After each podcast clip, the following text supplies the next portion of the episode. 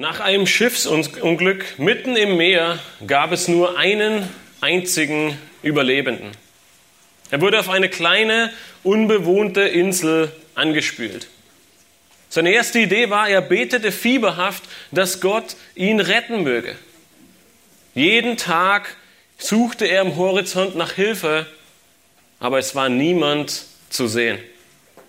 Irgendwann gelang es ihm, eine kleine Hütte zu bauen aus Treibholz, die ihm vor der Sonne und den Regen schützte und die seine kleinen Besitztümer, die er noch hatte, äh, wo er sie lagern konnte.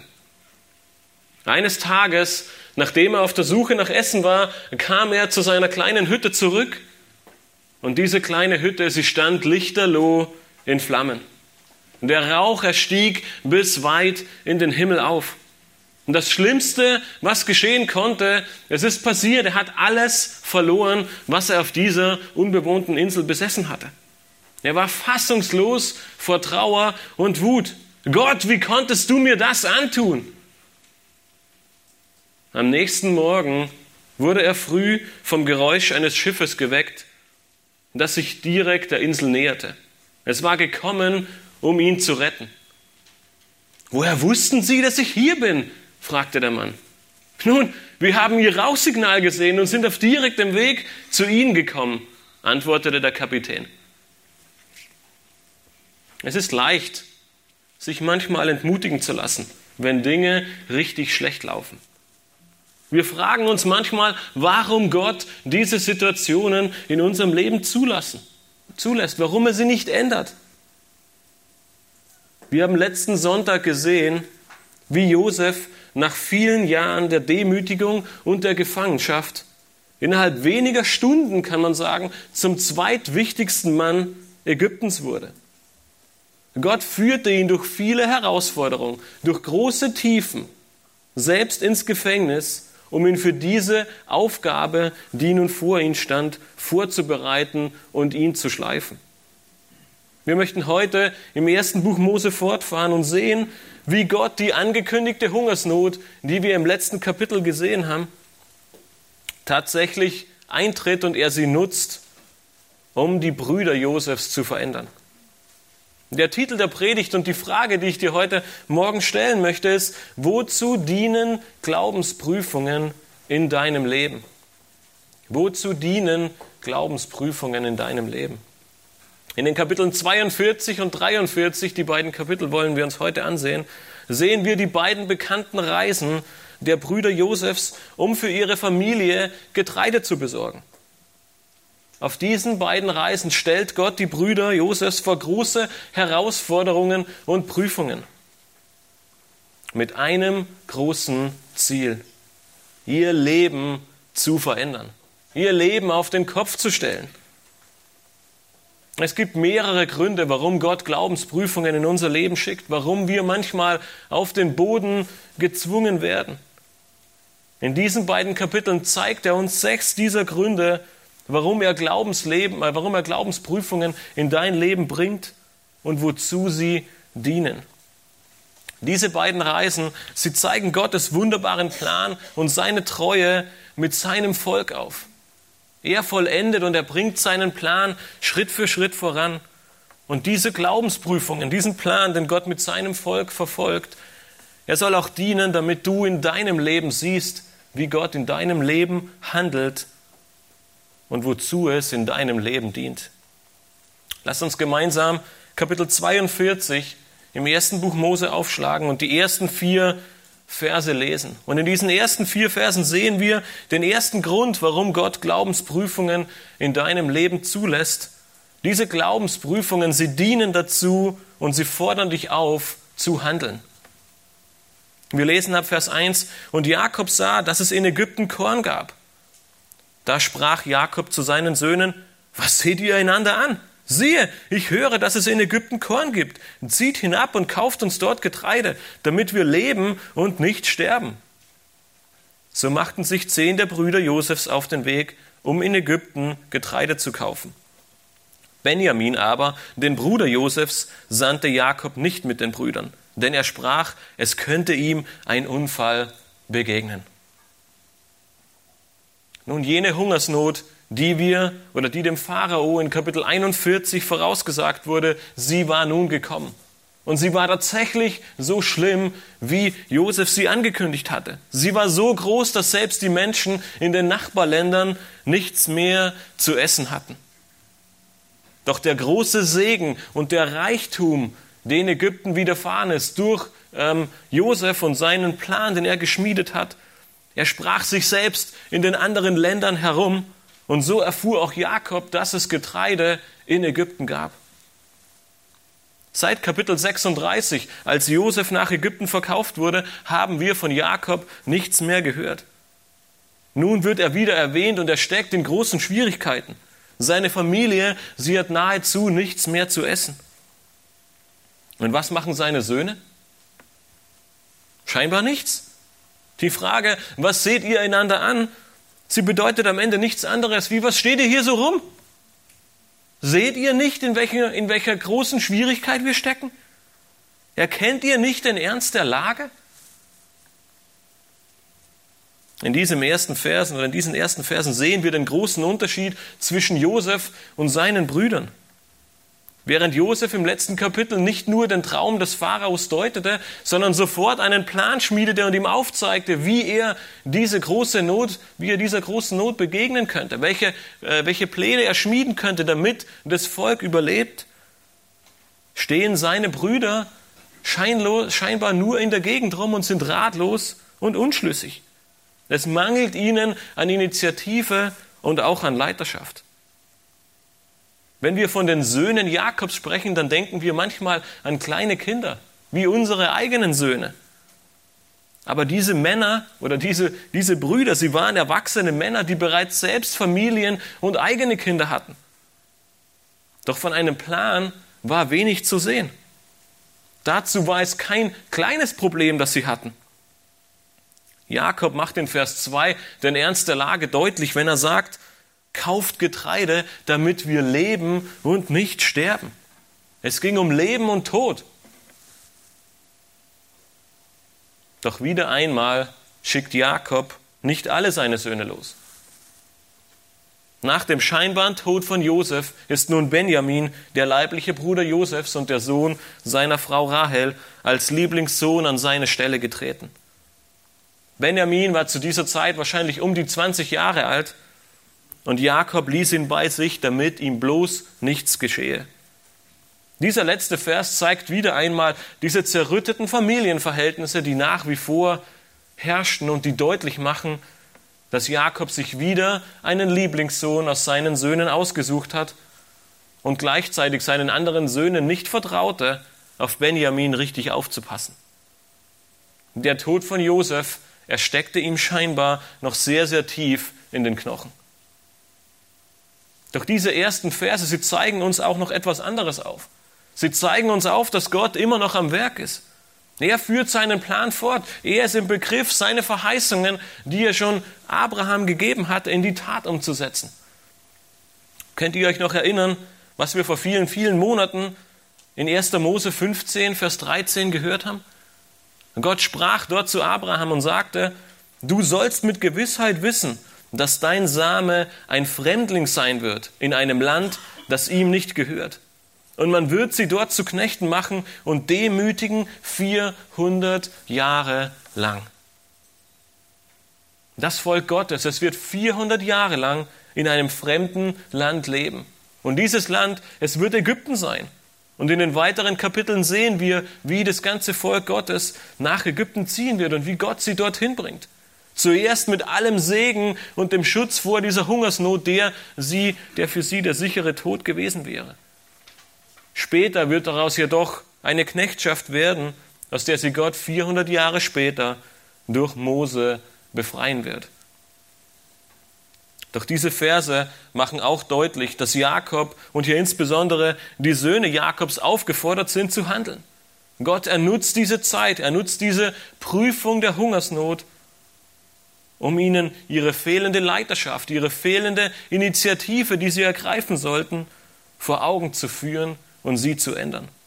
Sie zu den Männern zu machen, die sie sein müssen, um den nächsten Schritt zu gehen, um den Weg nach Ägypten antreten zu können und dort ein neues Leben zu beginnen. Das ist die erste Wahrheit, die wir aus diesen Versen lernen können. Prüfungen sind da, um dich zum Handeln aufzufordern. Als Gläubige sind wir nicht passiv. Als Gläubige lehnen wir uns nicht zurück. Wir warten nicht einfach nur, dass Gott irgendwann in unserem Leben irgendetwas tut und irgendwie eingreifen wird. Wir warten nicht, dass uns das Essen in den Schoß fällt und Gott all die Probleme für uns klärt und wir nur diese Probleme aussitzen müssen. Im Gegenteil, die Schrift, sie ruft uns auf, aktiv zu sein. Sie ruft uns auf, zu handeln. Sie ruft uns aus, äh, auf, vorauszudenken und Pläne zu schmieden.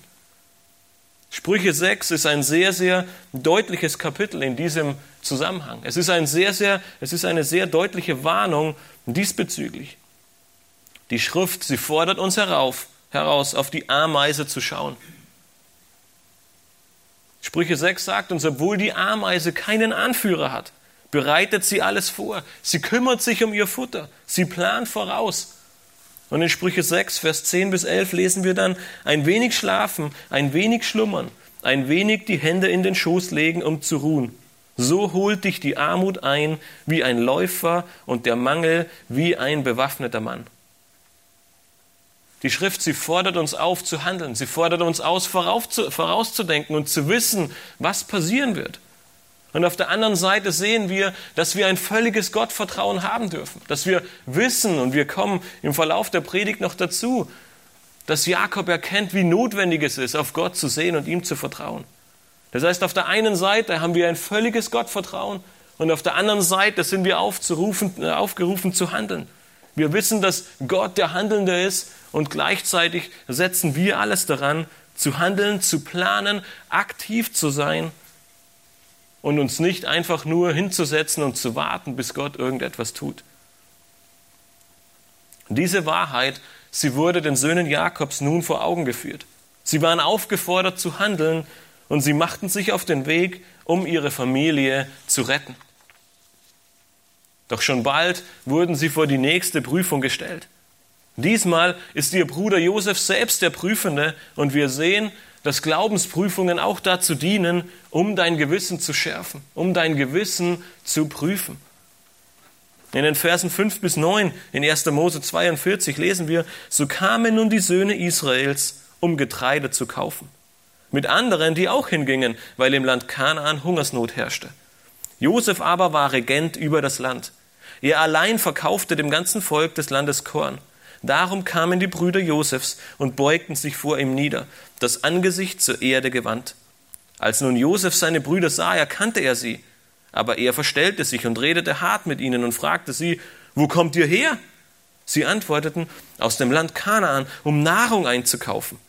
Und Josef erkannte seine Brüder, sie aber erkannten ihn nicht. Und Josef dachte an die Träume, die er von ihnen geträumt hatte und sprach zu ihnen, ihr seid Kundschafter, ihr seid gekommen, um zu sehen, wo das Land offen ist. Gleich zu Beginn dieses Abschnittes finden wir einen wichtigen Hinweis, den wir hin und wieder, der uns hin und wieder im ersten Buch Mose schon begegnet ist. Vor vielen Kapiteln haben wir gesehen, dass Jakob einen neuen Namen bekommen hat. Er wurde nämlich von Gott von Jakob zu Israel umbenannt. Aber häufig haben wir gesehen, dass dieser Name nicht verwendet wird. Und in den ganzen Versen davor war immer wieder von Jakob die Rede. Doch plötzlich sehen wir, dass in Vers 5 von den Söhnen Israels die Rede ist. Als ob Gott hier deutlich sagen möchte, es sind nicht bloß die Söhne Jakobs. Hier kommen die Söhne Israels, hier kommt das Volk Gottes nach Ägypten. Und dieses Volk Gottes, es kommt nun mit vielen, vielen anderen Menschen nach Ägypten, weil es kein Getreide mehr zu kaufen und auch nichts zu essen gibt. Und wir sehen auch hier einmal mehr Gottes Plan, wie er schon vorbereitet ist.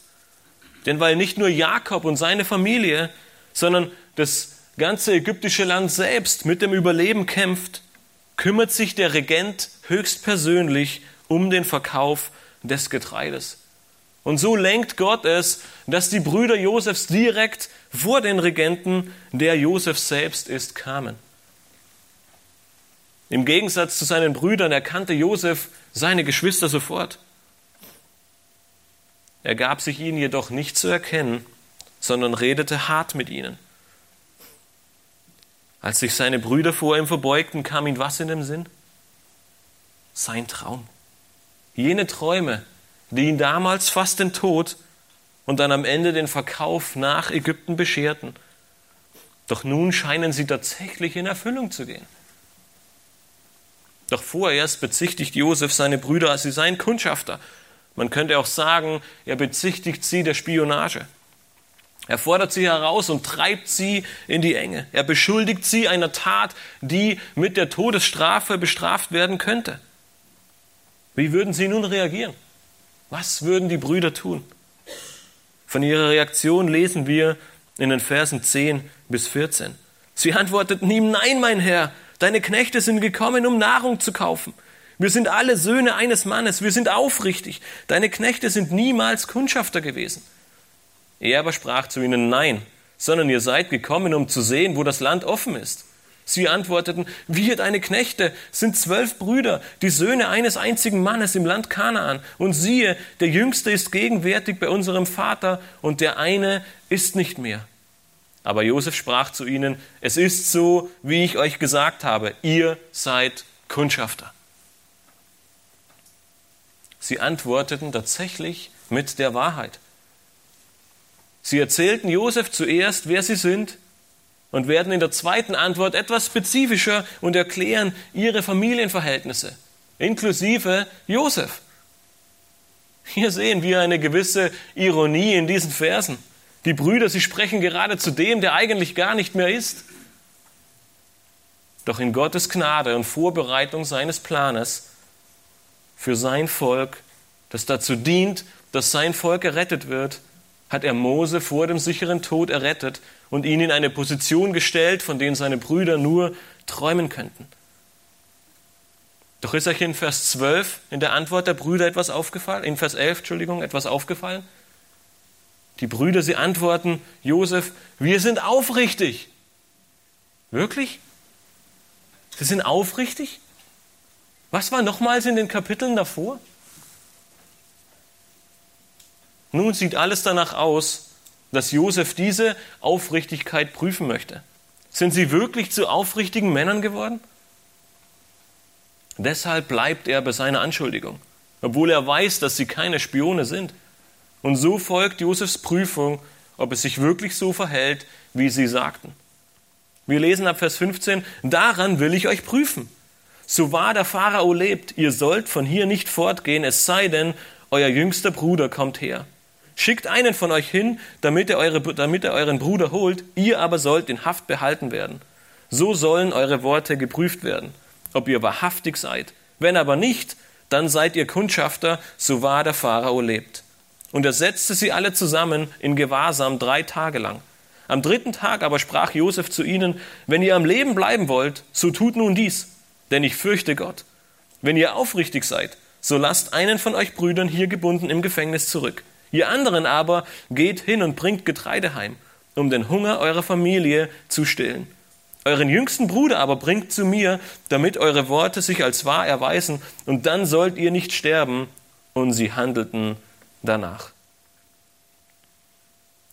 Nun, wir könnten an dieser Stelle schnell denken, dass Josef nur Rache oder Vergeltung im Sinn hatte. Jetzt stand er endlich in der Position, sich an allen seinen Brüdern zu rächen. Aber die letzten Kapitel, die wir im Leben Josefs betrachtet haben, zeigen einen völlig anderen Josef auf. Weder gegenüber Potiphas Frau noch dem Mundschenk hat er ja jemals nur den kleinsten Ansatz von Rache oder Zorn gezeigt.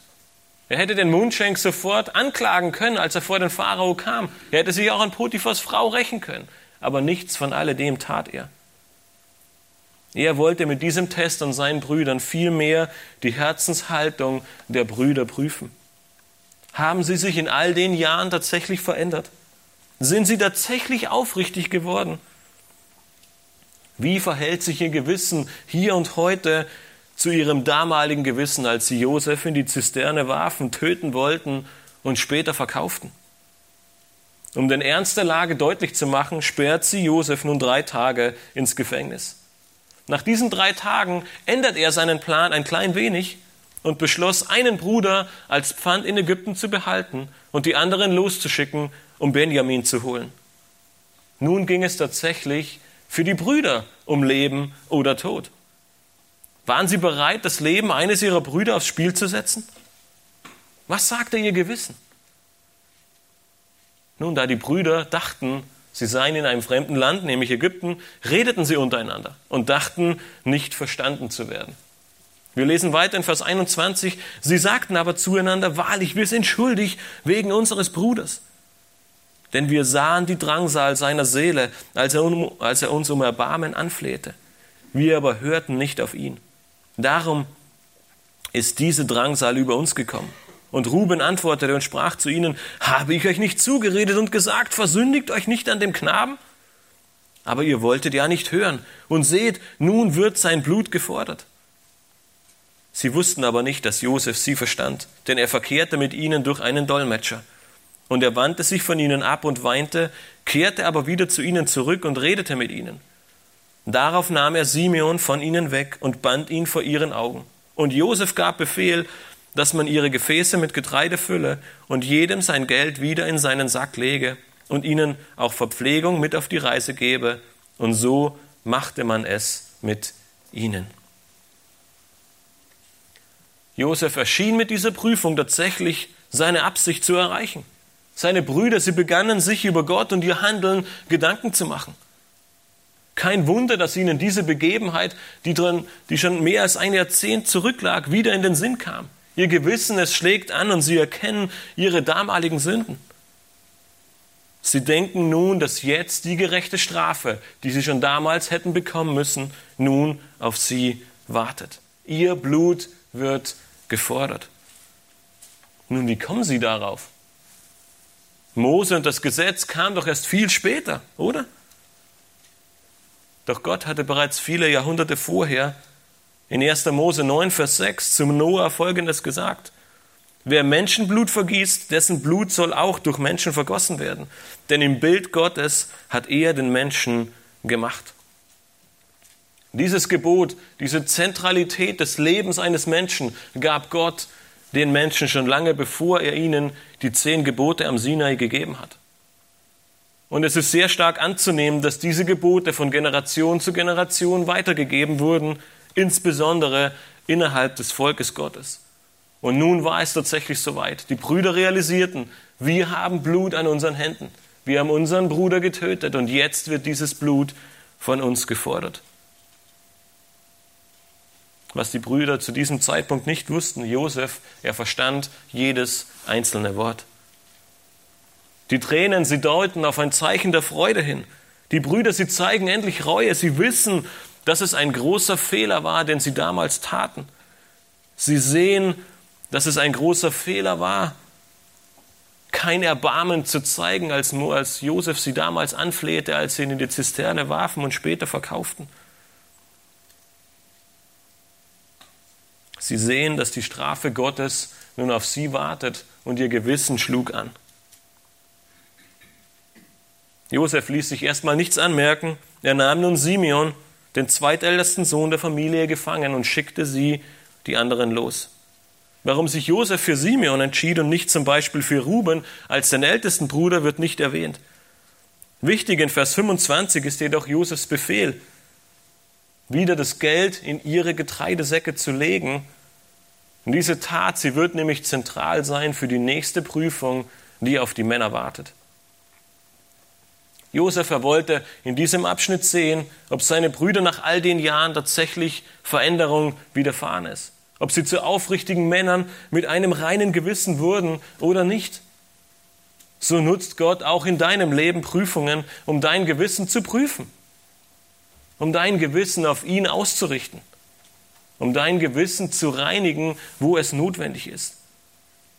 In seinem ersten Brief an Timotheus schreibt Paulus im ersten Kapitel von der Wichtigkeit, dass wir Gott in allem Ruhm und Ehre geben sollen. Nach diesem wichtigen Gebot fährt er in 1 Timotheus 1, 18 bis 19 fort und schreibt, dieses Gebot vertraue ich dir an, mein Sohn Timotheus, gemäß den früher über dich ergangenen Weissagungen, damit du durch sie gestärkt den guten Kampf kämpfst, indem du den Glauben und ein gutes Gewissen bewahrst. Dieses haben einige von sich gestoßen und darum im Glauben Schiffbruch erlitten. Paulus schreibt an Timotheus, dass er zwei Dinge bewahren soll. Den Glauben und ein gutes Gewissen. Nun, unser Gewissen, es warnt uns vor Sünde. Es hilft uns, Böses zu erkennen. Es zeigt uns gleichzeitig Gutes und Richtiges auf.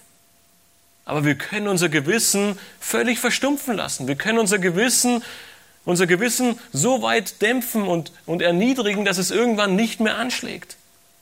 Und deswegen sagt Paulus zu Timotheus, bewahre dir ein reines Gewissen, ein gutes Gewissen.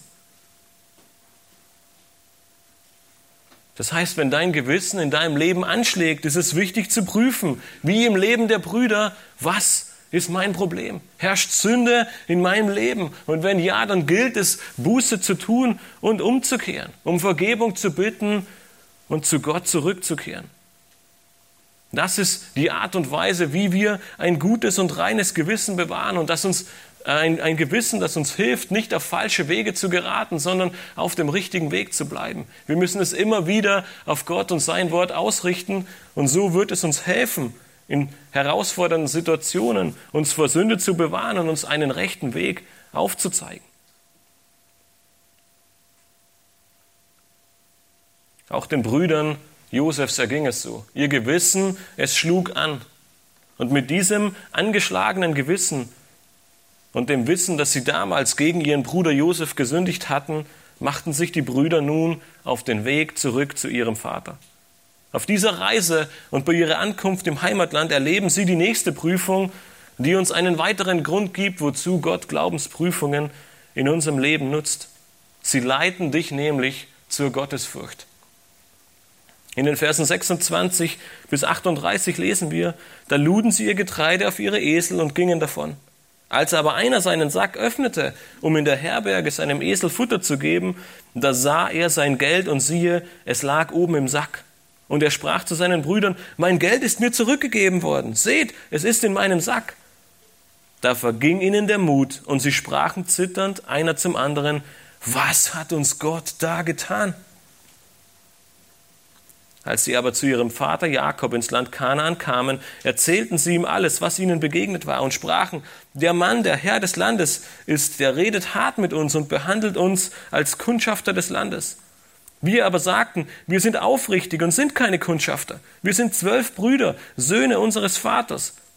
Einer ist nicht mehr, der jüngste aber ist gegenwärtig bei unserem Vater im Land Kanaan. Da sprach der Mann, der Herr des Landes zu uns, daran will ich erkennen, ob ihr aufrichtig seid. Lasst einen eurer Brüder bei mir zurück und geht und nehmt mit, was ihr für eure Familien braucht und bringt euren jüngsten Bruder zu mir, damit ich erkenne, dass ihr keine Kundschafter seid, sondern aufrichtig. Dann will ich euch euren Bruder herausgeben und ihr könnt ungehindert im Land verkehren. Und es geschah, als sie ihre Säcke ausleerten, siehe, da hatte jeder seinen Beutel mit Geld in seinem Sack. Als sie und ihr Vater ihre Beutel mit Geld sahen, erschraken sie. Und ihr Vater Jakob sprach zu ihnen, ihr habt mich meiner Kinder beraubt. Josef ist nicht mehr, Simeon ist nicht mehr und Benjamin wollt ihr mir nehmen. Dies alles ist über mich gekommen. Da sprach Ruben zu seinem Vater, du kannst meine beiden Söhne töten, wenn ich ihn dir nicht wiederbringe. Übergib ihn nur meiner Hand, ich will ihn dir wiederbringen. Er aber sprach, mein Sohn soll nicht mit euch hinabziehen, denn sein Bruder ist tot und er allein ist übrig geblieben. Sollte ihm ein Unfall begegnen auf dem Weg, den ihr geht, so würdet ihr meine grauen Haare vor Kummer ins Totenreich hinunterbringen. Ich glaube nicht, dass man Josef hier eine böse Absicht unterstellen konnte, dass er seinen Brüdern ihr Geld wieder mit nach Hause gab. Vielmehr würde ich es eher als Widerwillen ansehen, Geld von seiner eigenen Familie zu nehmen, um das Überleben für sie zu sichern. Doch Gott, er nutzte genau diese Situation, um die Brüder, um die ganze Familie in die nächste Glaubensprüfung zu führen. Dieser ganze Abschnitt zeigt uns einen sehr, eine sehr wichtige Wahrheit auf. Und diese wichtige Wahrheit, wir finden sie in Vers 28, als die Brüder zueinander sprachen, was hat uns Gott da getan? Vor lauter Angst öffnen die anderen Brüder ihre Säcke erst gar nicht. Sie sind so schockiert von dieser Tatsache. Doch eines wird deutlich, zitternd erkennen sie, Gott ist am Werk. Als sie zu Hause angekommen sind, erzählen sie ihrem Vater die ganze Geschichte. Im Gegensatz zum letzten Mal in Kapitel 37 und der Begebenheit mit Josef sind sie diesmal ehrlich und aufrichtig und erzählen ihrem Vater die Wahrheit. Dann öffnen sie alle in Vers 35 ihre Säcke und alle haben ihr Geld in ihren Säcken. Welch ein Schockmoment. Ohne zu wissen, was, Josef, was Jakob wirklich von sich gab, hatte er mit seiner Aussage völlig recht. Er sagte, nun habt ihr mir schon zwei Söhne genommen und seid gerade auf dem Weg, mir auch noch den dritten zu nehmen. Er sagt, Josef und Simeon habt ihr mir genommen und jetzt wollt ihr auch noch Benjamin. Trotz eines eher fragwürdigen Angebotes von Ruben, er war bereit, seine Söhne zu opfern, wenn Jakob ihnen Benjamin mitgab, lehnte Jakob mit deutlichen Worten ab. Wenn er auch noch Jakob, äh, wenn er auch noch Benjamin verlieren würde, wäre das sein sicherer Tod. So endet diese erste Reise in 1. Mose 42. Jakob, er ist am Boden zerstört und denkt, er habe nun schon zwei Söhne verloren. Und die Brüder, sie sind geschockt von all dem, was sie erlebt haben, von Gottes Handeln in diesen letzten Tagen und Wochen. Doch was alle noch nicht wirklich wissen, Gott hat einen Plan. Und er ist am Wirken, er ist auf dem Weg, diesen Plan im Leben der ganzen Familie umzusetzen. Josefs Prüfungen, Gott nutzte sie und sie waren Teil seines Planes, um den Samen Abrahams zu segnen.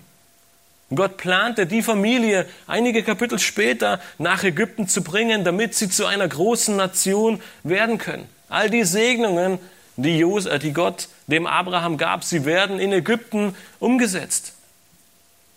Aber bevor das passierte, war es notwendig, dieses Volk, das nach Ägypten kam, zu prüfen und zu ändern, damit sie ein Volk werden, das dem, Herr, dem Herrn treu blieb, das dem Herrn treu dient.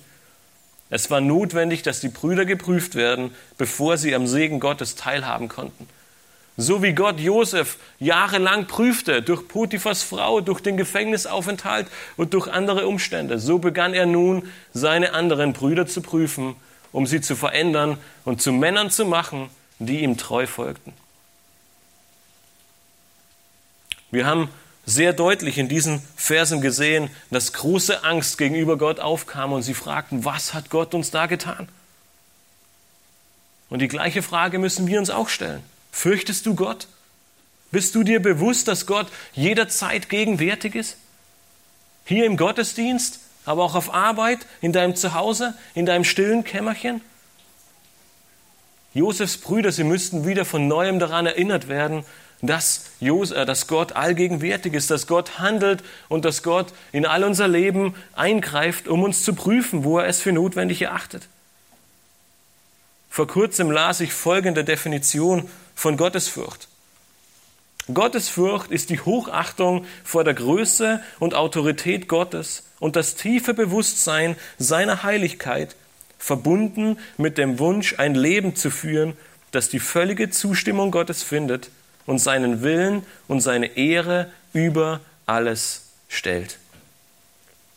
Gottes Furcht, sie ist die Hochachtung vor der Größe und Autorität Gottes und verbunden mit dem Bewusstsein, Gottes Heiligkeit vor Augen zu haben. Ist es nicht genau das, was wir vor einiger Zeit im zweiten Petrusbrief gesehen haben? Petrus erschreibt in seinen ersten Worten, in 2. Petrus 1, Vers 3, da seine göttliche Kraft uns alles geschenkt hat, was zum Leben und zum Wandel in Gottesfurcht dient, durch die Erkenntnis dessen, der uns berufen hat, durch seine Herrlichkeit und Tugend. Petrus, er sagt mit anderen Worten, Gott hat uns alles gegeben, damit wir ein Leben in Gottesfurcht führen. Unser ganzes Leben, es soll geprägt sein von Gottesfurcht. Es soll geprägt sein von der Tatsache, dass wir immer Gottes Macht und seine Größe vor Augen haben. Er sagt, deswegen kannst du ein tiefes Bewusstsein in deinem Leben entwickeln, über Gott und seine Heiligkeit nachzudenken, weil Gott uns alles gegeben hat, was wir brauchen.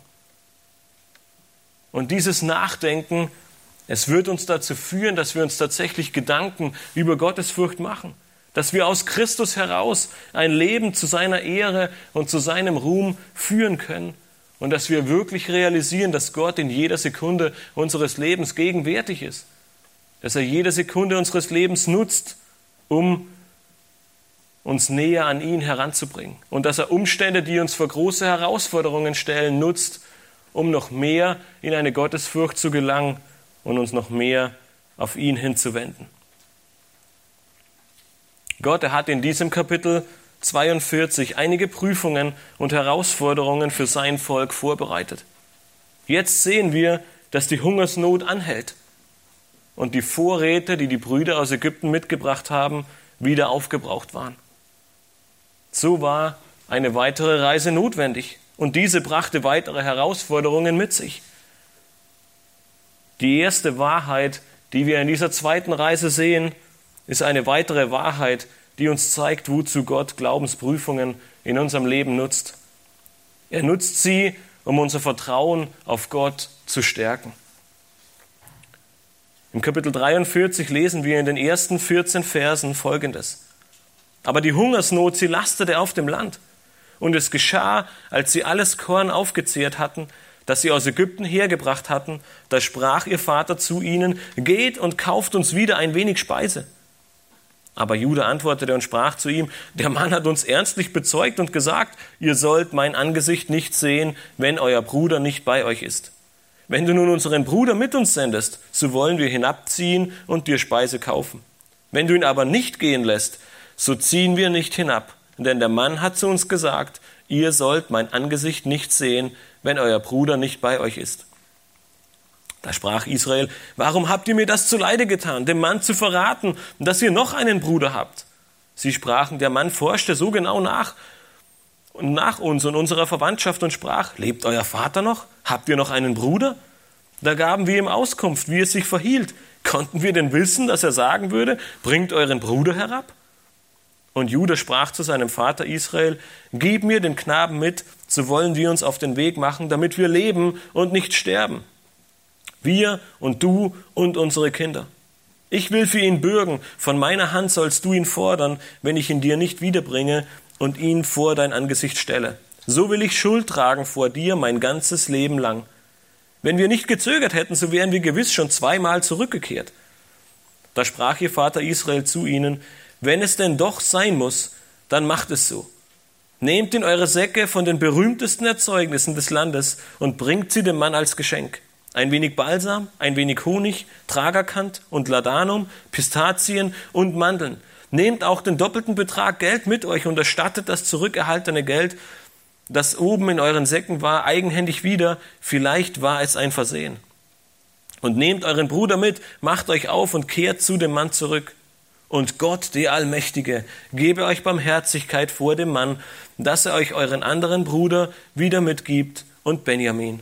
Ich aber, wenn ich doch der Kinder beraubt sein soll, so sei ich ihrer beraubt. Nun, je nachdem, wann diese erste Reise stattfand, könnte es sein, dass mittlerweile bis zu einem Jahr vergangen ist. In Kapitel 45, Vers 6 wird uns berichtet, dass sie mit der zweiten Ankunft in, in Ägypten bereits im zweiten Jahr der Hungersnot waren.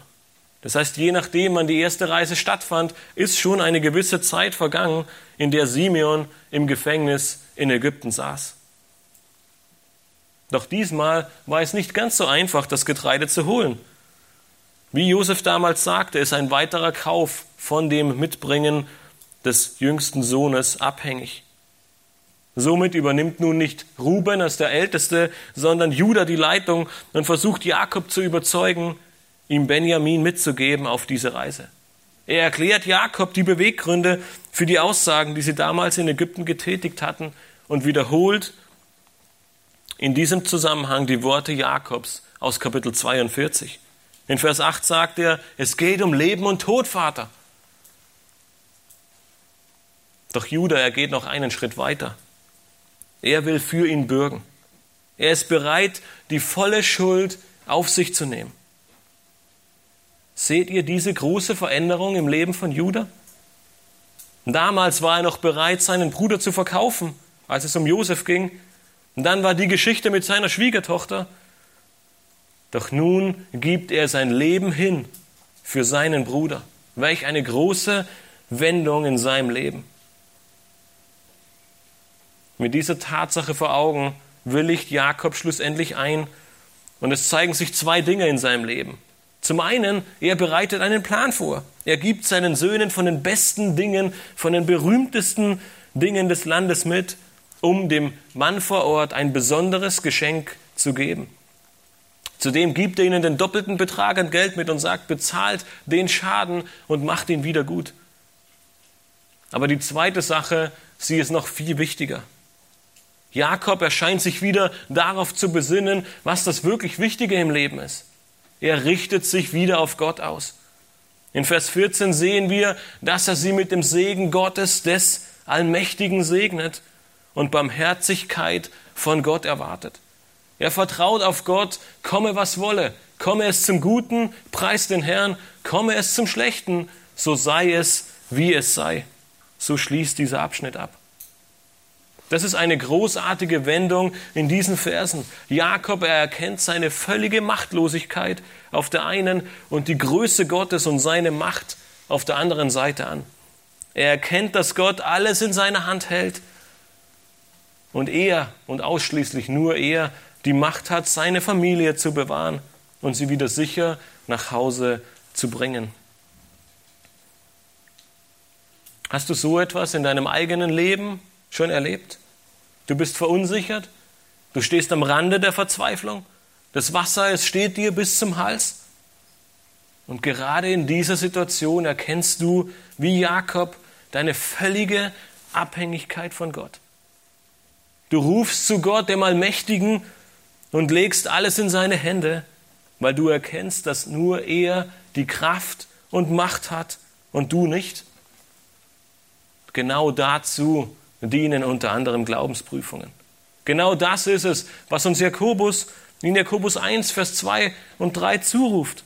Er sagt, meine Brüder, achtet es für lauter Freude, wenn er in mancherlei Anfechtungen geratet, da ihr wisst, dass die Bewährung eures Glaubens standhaftes Ausharren bewirkt. Mit anderen Worten sagt, ja, sagt Jakobus, die Glaubensprüfungen in unserem Leben, sie führen dazu, dass unser Glauben gestärkt wird und dass wir im Glauben ausharren. Mit jeder Glaubensprüfung lernen wir Gott mehr kennen. Wir lernen ihm mehr zu vertrauen, weil wir wissen, dass er tatsächlich Gott, der Allmächtige ist. Wir erkennen stückweise, dass wir nicht die Macht, nicht die Kraft, nicht die Fähigkeit haben, alle Dinge in unserem Leben zu bewältigen, alles alleine zu tun, sondern Schritt für Schritt erkennen wir, dass es tatsächlich genau andersherum ist. So wie uns Jesus in Johannes 15 sagt, getrennt von mir könnt ihr nichts tun. Glaubensprüfungen, sie dienen dazu, dass du Gott, den Allmächtigen, erkennst, dass dein Vertrauen in ihn wächst und dass du wie Jakob sagen kannst, ich vertraue auf ihn und bitte um Barmherzigkeit, komme, was wolle.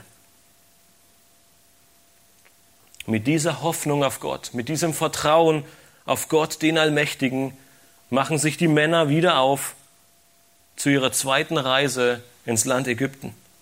Und auf dieser Reise müssen sie und dürfen sie einen weiteren Grund für ihre Glaubensprüfungen erkennen. Glaubensprüfungen, sie zeigen uns Gottes Größe und sein Handeln in unserem Leben auf. Von Vers 15 bis 18 lesen wir, da nahmen die Männer dieses Geschenk und doppelt so viel Geld mit sich und auch Benjamin. Und sie machten sich auf und reisten hinab nach Ägypten und traten vor Josef. Als nun Josef den Benjamin bei ihnen sah, sprach er zu seinem Verwalter, führe die Männer ins Haus hinein, schlachte und bereite ein Essen zu, denn sie sollen mit mir zum Mittag essen. Der Mann tat, wie ihm Josef gesagt hatte, und führte die Männer in das Haus Josefs. Da fürchteten sich die Männer weil sie in das Haus Josefs geführt wurden und sprachen, man führt uns hinein wegen des Geldes, welches das erste Mal wieder in unsere Säcke gekommen ist, um, uns zu, um, um über uns herzufallen, um uns zu überwältigen und uns zu Sklaven zu machen, samt unseren Eseln. Nun sind alle Brüder vollzählig in Ägypten angekommen. Als Josef seinen Bruder Benjamin sieht, lässt er sie in sein Haus bringen. Sie haben ihr, ihr Versprechen tatsächlich gehalten. Sie sind als ganze Bruderschaft zurückgekommen. Doch die Brüder wissen zuerst nichts von diesem großen Essen, das Josef für sie vorbereitet hat. Sie denken in eine völlig andere Richtung. Sie glauben, dass es ihnen jetzt an den Kragen geht. Die Ägypter, sie können sich noch daran erinnern, dass sie damals kein Geld für das Getreide bezahlt haben und sie werden sie nun überwältigen und als Sklaven gefangen nehmen. Das ist uns häufig sicher in unserem Leben genauso passiert, oder? Uns widerfährt etwas und wir denken in eine völlig falsche Richtung. Doch Gott meint es eigentlich gut. Aber selbst diese Situationen, selbst diese Gedanken nutzt Gott und wir werden gleich sehen, in welche Richtung, um uns deutlich zu machen, wer Gott tatsächlich ist. Die Brüder, sie brauchen nun einen Plan. Sie müssen sich etwas überlegen, um die Sache wieder richtig zu stellen. Und diesen Plan, den die Brüder haben, den sehen wir in den Versen 19 bis 24.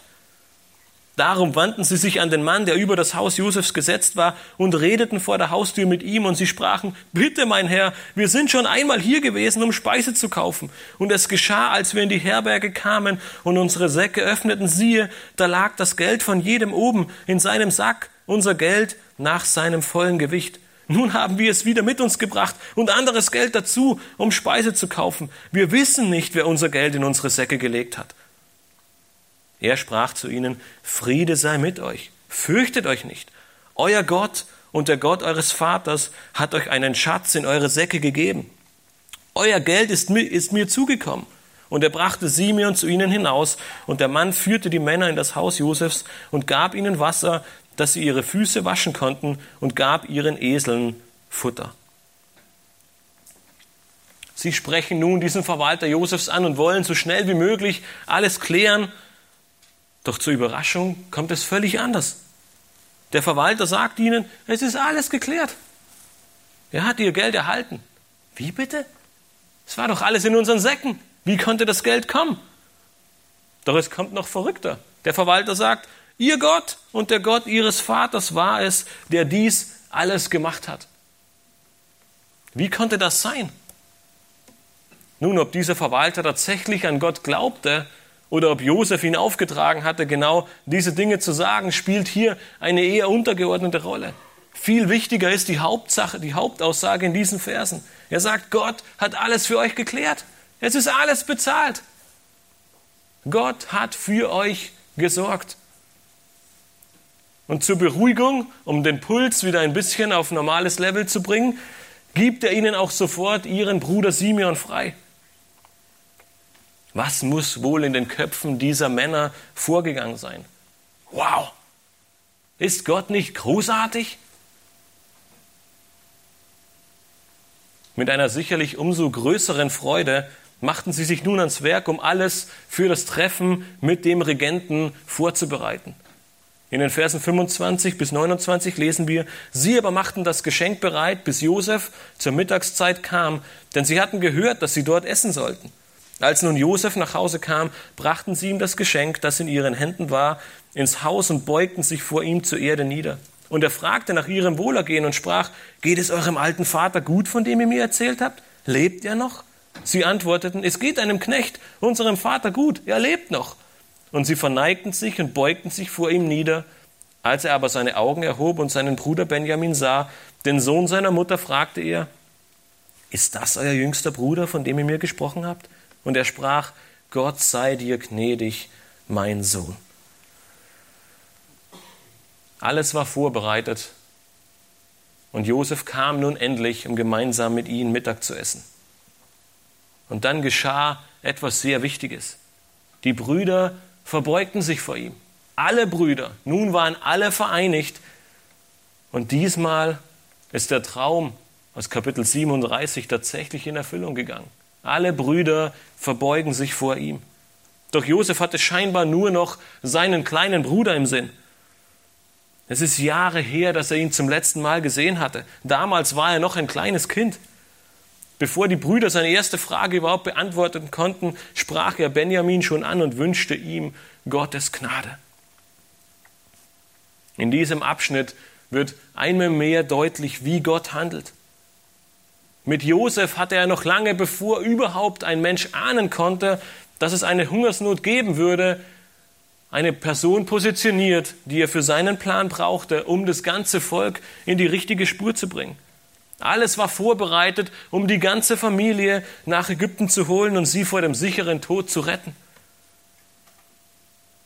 Wir haben schon gehört, dass sie sich erst im zweiten Jahr dieser großen Hungersnot befanden. Noch fünf weitere Jahre sollten folgen. Unmöglich, dass das Volk überleben konnte. Doch Gott, er ist völlig unter Kontrolle. Gott, der Allmächtige, er hat alles gelenkt und er hat Barmherzigkeit geschenkt, so wie Jakob es in seinem Gebet erfleht hatte. Auch in dieser zweiten Reise dürfen wir einen weiteren Grund für Glaubensprüfungen in unserem und in deinem Leben erkennen. Ähnlich, zu, ähnlich wie zuvor sehen wir Gottes Handeln der seinen Plan garantiert und trotz aller Hindernisse umsetzt. Dies darf dir eine große Zuversicht sein. Trotz großer Angst, trotz großer Schwierigkeiten, trotz den größten Herausforderungen in deinem Leben, sei es auf Arbeit, in der Familie, egal wo es sei, Gott hat alles im Griff. Er kennt deine Situation. Er ist nicht überrascht davon. Er braucht keinen Plan B. Es kann sein, dass sich nicht immer alles gleich zum Guten ändert oder zum Besten, so wie es hier bei den Brüdern Josefs ist. Aber Gott weiß, was gut und richtig ist für dich und dein Leben. Er nutzt Schwierigkeiten und Nöte in deinem Leben, damit du das Vertrauen zu ihm gewinnst oder dass es noch stärker wird, dass dein Vertrauen wächst und du so Gottes Größe und sein Handeln in deinem Leben erkennen kannst. Völlig überwältigt von Gottes Handeln folgen die letzten Verse in diesem Kapitel. Sie führen uns zum gemeinsamen Essen, in der Josef eine letzte Prüfung für seine Brüder vorbereitet hat. Diese stellt uns folgende letzte Tatsache vor Augen. Glaubensprüfungen, sie verändern deinen Charakter. Das Kapitel 43 schließt mit den Versen 30 bis 34, wo wir lesen, Danach aber zog sich Josef zurück, denn sein Innerstes war aufgewühlt wegen seines Bruders. Und er suchte einen Ort auf, wo er weinen konnte, und ging in sein Gemach und weinte dort. Dann aber wusch er sein Angesicht, ging hinaus, überwand sich und sprach, Trag das Essen auf. Und man trug ihm besonders auf, und ihnen besonders, und ebenso den Ägyptern, die mit ihm aßen, besonders den, die Ägypter dürften nicht mit den Hebräern zusammen essen, denn das ist für die Ägypter ein Gräuel. Und sie aßen vor ihm, der Erstgeborene zu oberst und der Jüngste zu unterst, und die Männer schauten einander verwundert an. Und man trug ihnen besondere Gerichte von dem auf, was vor seinem Angesicht gestanden hatte. Das besondere Gericht für Benjamin aber war fünfmal größer als die besonderen Gerichte von ihnen allen. Und sie tranken und wurden fröhlich mit ihm. Josef, er war hoch erfreut über die Veränderung, die er im Leben seiner Brüder sehen durfte. Er war hoch erfreut über das, was Gott im Leben der Brüder in den letzten Jahren getan hatte. Sein Innerstes, es war aufgewühlt, so sehr, dass er sich erstmal zurückziehen musste, um zu weinen und wieder zu sich zu kommen. Nach so vielen Jahren sieht er alle seine Brüder wieder und es ist ein äußerst erfreuliches Wiedersehen. Jene, jene, jene Männer, die ihn damals töten wollten und dann als Sklaven verkauften, sie sind heute hier und sie scheinen sich sehr verändert zu haben. Sie fürchten Gott und setzen sogar ihr eigenes Leben aufs Spiel für das Leben des anderen. Doch Josef hatte noch eine letzte Prüfung für sie vorbereitet. Sie aßen nun gemeinsam und die Brüder, sie waren sehr verwundert. Sie saßen alle der Reihe nach, vom Ältesten zum Jüngsten, aufgereiht in einer Reihe. Wie konnte das sein? Woher wusste der ägyptische Regent das? Nun, was die Brüder nicht wussten, der Regent, der wusste viel mehr über sie, als sie jemals dachten. Dass die Ägypter und die Hebräer getrennt aßen, war auch völlig normal. Die Hebräer und anderen Nicht-Ägypter schlachteten und aßen jene Tiere, die für die Ägypter heilig waren und die sie verehrt haben.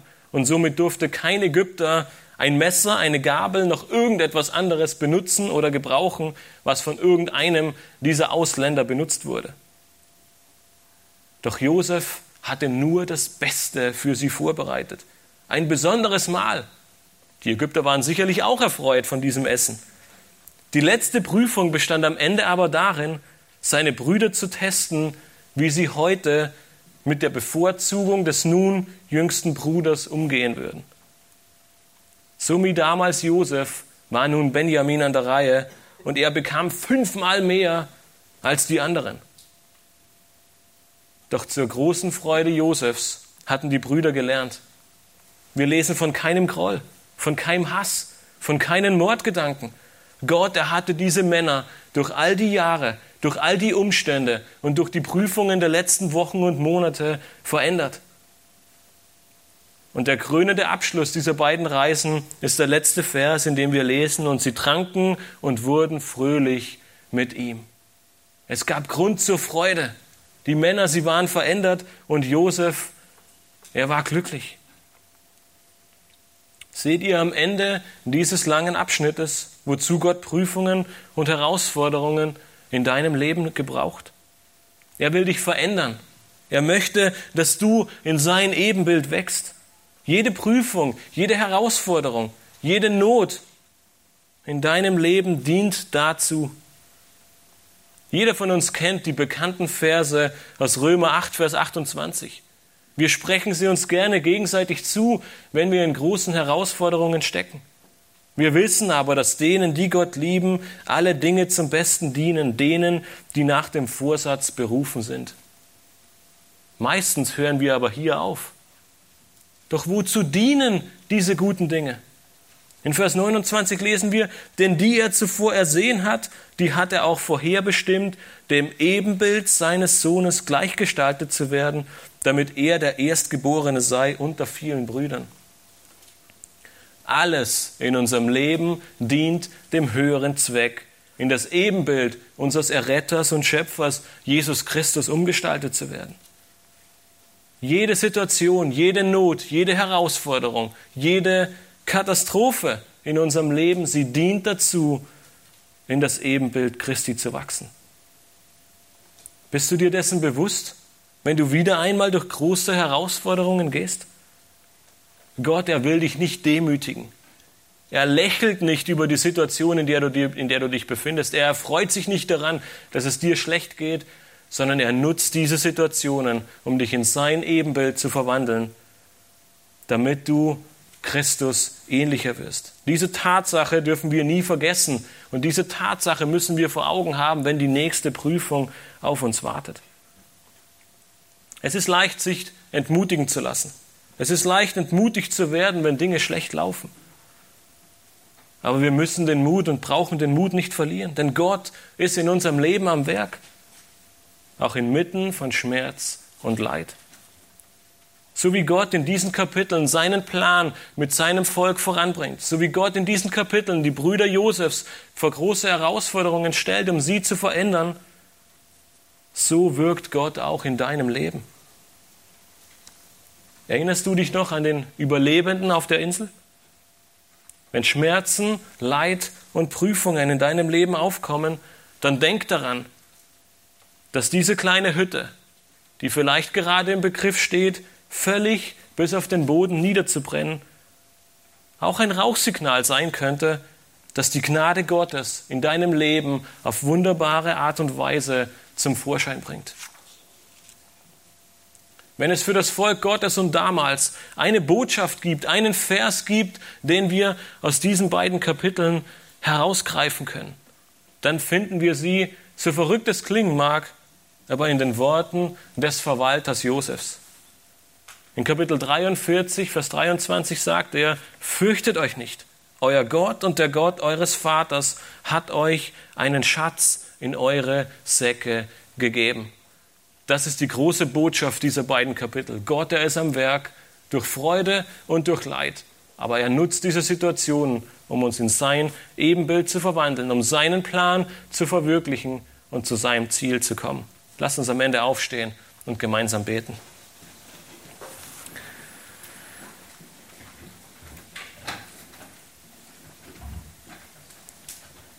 Himmlischer Vater, wir möchten dir von Herzen danken für diese beiden Kapitel, die wir in deinem Wort haben dürfen, Herr. In diesen beiden Kapiteln, wo wir sehen, dass du, nachdem du Josef über Jahre vorbereitet hast und ihn zu dem Mann gemacht hast, der er sein musste, um diesen wichtigen Dienst zu tun, nicht nur für das Volk Ägypten, sondern auch für dein auserwähltes Volk, Herr, damit sie nicht sterben, sondern leben, damit sie damit dein Wort erfüllt wird, dass sie nach Ägypten kommen, um dort zuerst zu überleben und nach 400 Jahren dann durch Mose befreit werden, so sehr dürfen wir aus diesen beiden Kapiteln eine große Freude, eine Hoffnung und einen Trost äh, sehen, Herr. Wir dürfen uns daran erfreuen und wissen, dass uns alle Dinge zum Besten dienen, seien sie noch so schwer, äh, drücken sie uns noch so sehr oder zwängen sie uns noch so sehr auf die Knie, Herr, dürfen wir gewiss sein, dass am Ende du das Ziel und den Zweck verfolgst, uns in das Ebenbild deines Sohnes Jesu Christi zu verwandeln, Herr. Wir möchten dir danken für diese